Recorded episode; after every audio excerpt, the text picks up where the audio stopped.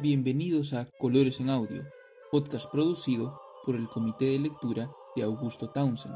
Soy Mauricio Zamudio y hoy, junto a Liliana Checa, continuaremos con nuestro estudio del barroco español, analizando la vida de Francisco de Zurbarán, amigo de Velázquez y, junto al sevillano, uno de los más grandes representantes de este periodo.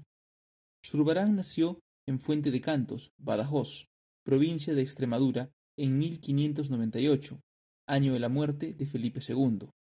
Morirá en 1664, un año antes de la muerte de Felipe IV. De este modo, su vida abarcará los reinados de dos monarcas españoles, Felipe III y el ya mencionado Felipe IV. Sin embargo, ya hemos hablado de los reinados de estos dos soberanos en nuestra discusión sobre Velázquez, por lo que resultaría infructuoso hacerlo una vez más. Por lo tanto, hemos decidido dado que, aunque Zurbarán no nació en Sevilla, sí pasó gran parte de su vida en esta ciudad, hablar del contexto histórico de esta metrópoli durante el siglo XVII. Cabe resaltar que Sevilla es una ciudad muy antigua, siendo fundada, según algunos historiadores, por los fenicios, quienes originalmente la llamaron Isbal, un nombre alusivo a su dios Baal. De allí pasó a manos de los cartaginenses, descendientes de los fenicios, hasta que, en 206 a.C., Escipión el Africano, el general romano, héroe de la futura batalla de Sama, se las arrebataría y fundaría Itálica en su lugar. Esta ciudad romana sería el lugar de nacimiento de, entre otros, el emperador Trajano. Durante la Edad Media fue sede de la corte visigoda en algunas ocasiones. Más adelante, durante el periodo islámico, llegó a ser capital del Al-Andalus almohade. Los vikingos lograrían en 844 remontar el Guadalquivir y saquearla, lo que llevaría al emir de Córdoba a fortificarla. Sin embargo, en 859 los vikingos lograron saquearla nuevamente.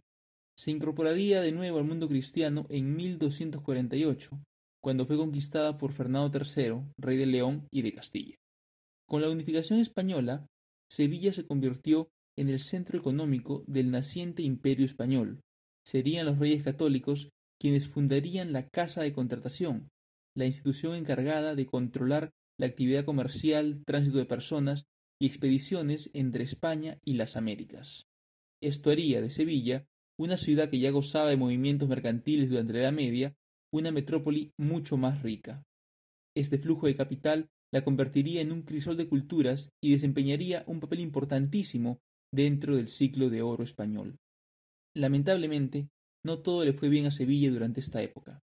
La ciudad sufrió mucho durante la infame crisis del siglo XVII, un conjunto de fenómenos climáticos, económicos, sociales, políticos, etc., que golpearon fuertemente a Europa y al Mediterráneo. En España, la inmigración a las Américas y la expulsión de los moriscos condujeron a un importante retroceso económico. Para colmo de males, en 1649 se dio la Gran Peste de Sevilla, morirían alrededor de 60.000 personas, esto es aproximadamente el 46% de la población total de la ciudad. Esto puso a la metrópoli rumbo a una decadencia económica. Quizá el comercio podría salvarla, pero cada día se dificultaba más la navegación por el Guadalquivir, río clave para los intereses económicos de la ciudad. Por estas razones, las instituciones empezaron a trasladarse a Cádiz y Sevilla no se recuperaría hasta la llegada del ferrocarril en la segunda mitad del siglo XIX. Vemos así que, en la época de Zurbarán, Sevilla experimentó tal vez su periodo de mayor apogeo. Es por esto que no nos debería parecer extraño que el artista extremeño haya decidido permanecer en esta ciudad por tanto tiempo. Ahora, luego de analizar brevemente la historia de Sevilla, con un pequeño énfasis en el siglo XVII, damos paso a Liliana Checa para que nos hable sobre la vida y obra de Zurbarán. Buenas tardes, bienvenidos a un nuevo episodio de esta temporada de Colores en Audio. Francisco Zurbarán, de origen extremeño, nace el año de 1598 en Fuente de Cados, Badajoz, y muere en 1664 en Madrid. Pinta un tiempo en su ciudad natal, pero realiza la mayor parte de su obra en Sevilla, donde termina su formación que había iniciado en el taller de Juan de Roelas. Tiene una entrañable amistad con Velázquez, amistad que duraría toda la vida, de quien es contemporáneo. Pasa una temporada en Llerena hasta que se establece en Sevilla y comienza a tener mucho éxito. En 1630 llega a ser considerado el primer pintor de Sevilla y es convocado a Madrid en 1634 por recomendación de Velázquez para decorar el Salón del Buen Retiro. Para Felipe IV realiza una serie de pinturas, entre ellas los trabajos de Hércules y la defensa de Cádiz. A su regreso a Sevilla utiliza todo lo aprendido en Madrid. Es su época de grandes encargos.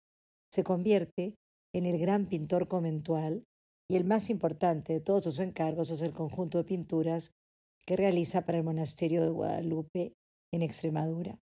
En 1600 existían en Sevilla 37 conventos. Durante los 25 años siguientes se fundan otros 15. Los conventos fueron los grandes mecenas de los pintores, muy exigentes en cuanto a la composición y calidad de las obras. Tanto así que Zurbarán, a través de un contrato, se compromete a aceptar el que le fueran devueltos todos aquellos cuadros que no fueran del agrado de los religiosos. Eso hará que se le considere como el gran pintor de conventos, ya que su obra es capaz de captar fielmente el silencio característico de la vida religiosa. Realiza una gran producción para mercedarios, franciscanos, jerónimos, jesuitas y cartujos. En esta serie se encuentran monjes y santos orando con una apariencia serena e intensa espiritualidad. Sus versiones de San Francisco destacan por el recato y la modestia. Su pintura reafirma el afianzamiento del claroscuro naturalista. Zurbarán destaca por buscar la belleza de los objetos cotidianos, por eso son tan famosos sus bodegones. Sin embargo, su obra religiosa la que es tan aclamada que pinta mucho para el mercado de Hispanoamérica. Hacia el final de su carrera su obra pierde poder y sencillez al tratar de competir con el estilo más llamativo de Murillo. Su prestigio decae y sus encargos escasean, decide partir a Madrid a probar fortuna, sin embargo recibe pocos encargos y muere diez años más tarde, en 1564, después de haber pasado al olvido, como ocurrió con Rembrandt, de la felicidad a la desgracia, del éxito al fracaso, otra de esas contradicciones propias del barroco. En Lima, en el convento de la Buena Muerte, en Barrios Altos, se pueden encontrar varios cuadros de Zurbarán.